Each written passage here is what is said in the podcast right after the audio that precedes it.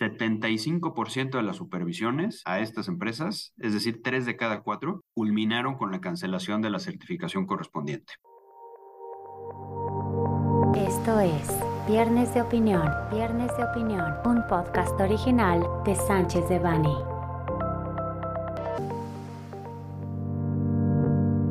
Bienvenidas y bienvenidos a un nuevo Viernes de Opinión de Sánchez de Bani. Les habla Juan Carlos Jiménez Labora Mateos, socio industrial del área de práctica de comercio exterior y aduanas de la firma. En esta ocasión quisiera compartir con ustedes diversas consideraciones a tener en cuenta para la renovación del registro en el esquema de certificación de empresas en la modalidad de IVA y IEPS, la que conocemos como la certificación de IVA. Este tema resulta altamente relevante para nuestra audiencia debido a las implicaciones que tiene con respecto al pago de IVA por sus importaciones temporales y también por el alto nivel de cumplimiento que esta certificación exige. De acuerdo con datos del SAT, al 2 de mayo de 2023 existían 3.425 empresas con esta certificación, ya sea en los rubros A, AA y AAA. Son empresas que por cierto han estado bajo un escrutinio adicional en meses recientes. El propio SAT publicó un comunicado en julio pasado en donde indica que 513 empresas es decir, una de cada siete empresas que cuentan con esta certificación incumplieron con los requisitos y las obligaciones bajo esta certificación a los cuales están sujetos. Y esto pues ha llevado a que se incrementen las visitas de supervisión a estas empresas recientemente en los últimos meses por parte del SAT. Además, no solo se han incrementado el volumen de estas visitas de supervisión, sino que el resultado que se ha arrojado de las mismas creo que merece atención. 75% de las supervisiones a estas empresas es decir, tres de cada cuatro, culminaron con la cancelación de la certificación correspondiente. Teniendo en cuenta esto, también recordemos que la vigencia para las autorizaciones para dichas certificaciones, para estos tres rubros, AA y AAA, son de 1, 2 y 3 años respectivamente. Y las empresas interesadas pueden renovar su registro dentro de la vigencia de la autorización con la que cuenten actualmente. Esto implica que en siguientes meses de aquí a enero sobre todo, habrá muchas empresas que llevarán a cabo su renovación, ya que muchas de las empresas que obtuvieron la certificación bajo el rubro de AAA, cuando fue creada originalmente esta certificación, es decir, que iniciaron con la certificación en 2015, dado que tienen una vigencia de tres años y suponiendo que han seguido las renovaciones correspondientes, tendrán que renovar de nueva cuenta en enero de 2024 su certificación. Esto se suma a otras empresas bajo AA que justamente tengan su periodo de dos años cumplido en siguientes meses y desde luego a todas las rubro A que año con año tiene que estar renovando. Al respecto de este proceso de renovación es importante considerar lo siguiente.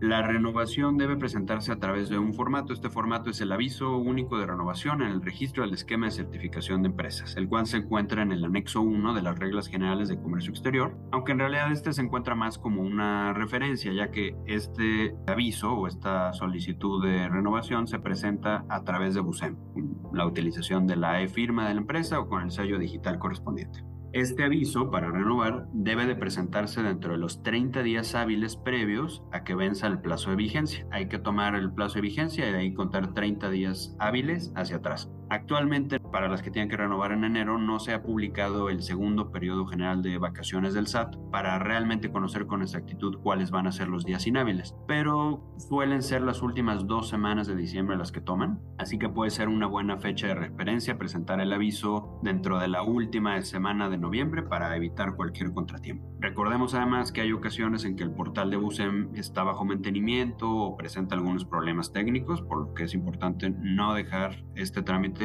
al final.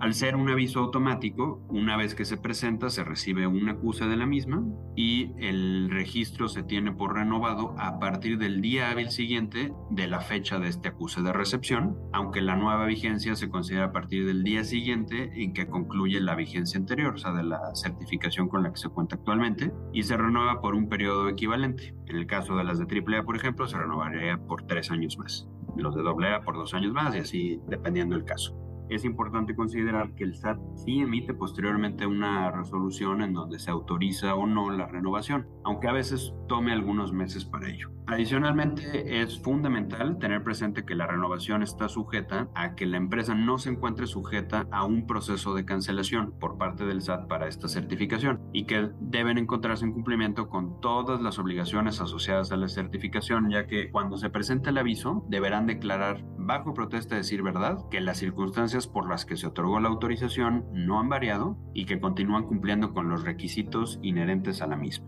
Dentro de estas obligaciones destacan las siguientes. Contar con una opinión positiva de cumplimiento de obligaciones fiscales y estar al corriente del cumplimiento de obligaciones fiscales y aduaneras tener registrados los domicilios en donde se llevan a cabo las operaciones bajo esta certificación y además, muy importante, contar con el soporte legal del uso de los inmuebles correspondientes, es decir, donde se llevan a cabo los procesos bajo esta certificación. También es clave acreditar que se cuenta con la infraestructura necesaria para llevar a cabo el proceso productivo bajo su programa y, bajo esta certificación y que cuentan con la legal posesión de la maquinaria y del equipo que utilizan durante este proceso. También es importante verificar que se lleve la contabilidad en medios electrónicos y que estén al día y que se hayan presentado todos los avisos a los cuales hayan estado obligados, por ejemplo, todos los que derivan de cambios como de denominación o razón social, de domicilios, de socios o accionistas, de clientes y proveedores en el extranjero, entre otros. Es importante también, y esto es uno de los aspectos que más se monitorean, haber realizado el pago de derechos por el concepto de anualidad correspondiente a años anteriores. Esto es principalmente clave para las empresas AA y AAA. Si bien renuevan cada dos años o cada tres años, hay que recordar que cada año que se cumple la vigencia de, de sus respectivas autorizaciones, tienen que llevar a cabo el pago de derechos por concepto de anualidad, no por renovación, pero sí por el transcurso de un año más con esta certificación. Y finalmente, el corazón del control de, programas y certificaciones. Hay que estar al día en el mantenimiento del sistema de control de inventarios de porciones temporales, el que conocemos como anexo 24, y haber transmitido todos los informes de descargo que correspondan conforme al anexo 30, esto para efectos de la certificación de IVA específicamente.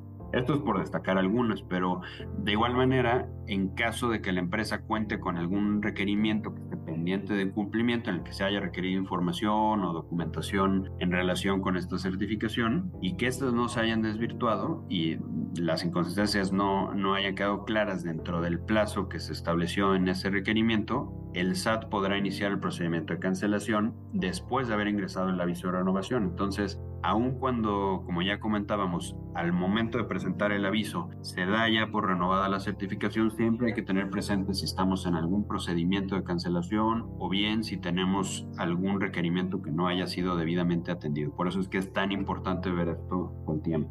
Y desde luego también en cualquier momento, pero esto es una facultad con la que cuenta el SAT en todo momento, pueden requerir información o documentación si después de haber renovado detectan que hay algún incumplimiento. De igual manera hay que considerar que una de las obligaciones para renovar es no contar con saldos vencidos dentro del crédito fiscal en relación con el anexo 30 al momento de presentarla. Al respecto hay que tener en cuenta que recientemente el portal para cumplir con estas obligaciones del anexo 30, el que conocemos como el SIG o el Sistema de Control de Cuentas de Créditos y Garantías, ha estado en mantenimiento y diversas empresas han tenido dificultades para estar transmitiendo sus informes de descargo una razón más para considerar la presentación de la renovación con antelación. Finalmente, hay que haber realizado el pago del derecho establecido en el artículo 40, inciso M de la Ley Federal de Derechos, el cual actualmente asciende a 35.575 pesos. Esto es importante porque el comprobante de este pago se adjunta como parte de la presentación del aviso de renovación en BUSEM y además se ingresan ciertos datos relacionados con dicho pago. Esta es una excelente coyuntura para hacer un diagnóstico del cumplimiento de las obligaciones bajo su certificación de IVA y de su programa INEX. Recordemos que esta certificación contempla obligaciones muy diversas que guardan relación desde luego con aspectos de comercio exterior y fiscales, pero también con otros aspectos corporativos y laborales, por señalar algunos. Entonces los invitamos a evaluar el nivel de cumplimiento, hacer realmente un diagnóstico a fondo, a implementar estrategias de autocorrección o regularización en su caso y a solicitar la renovación de su certificación con la anticipación suficiente para evitar contratiempos. En Sánchez de Bani estamos a sus órdenes para apoyarlos con este proceso de renovación, así como para llevar a cabo cualquier diagnóstico previo a la solicitud de este trámite. Es muy importante, como ya mencionamos, hacerlo con anticipación y con gusto podamos apoyarlos. Agradecemos su atención y los invitamos a no perderse nuestro siguiente capítulo de Viernes de Opinión. Les recordamos que este material representa una opinión, por lo que no puede ser considerado como una asesoría legal.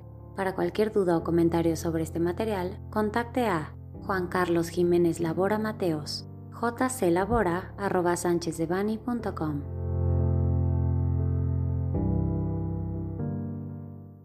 Salvo especificación en contrario, los usuarios del presente podcast podrán guardar y utilizar la información aquí contenida únicamente para uso educativo, personal y no comercial. Por lo tanto, queda prohibida su reproducción para cualquier otro medio, incluyendo pero sin limitar, el copiar, retransmitir o editar sin el previo consentimiento de Sánchez de Bani S. Berry.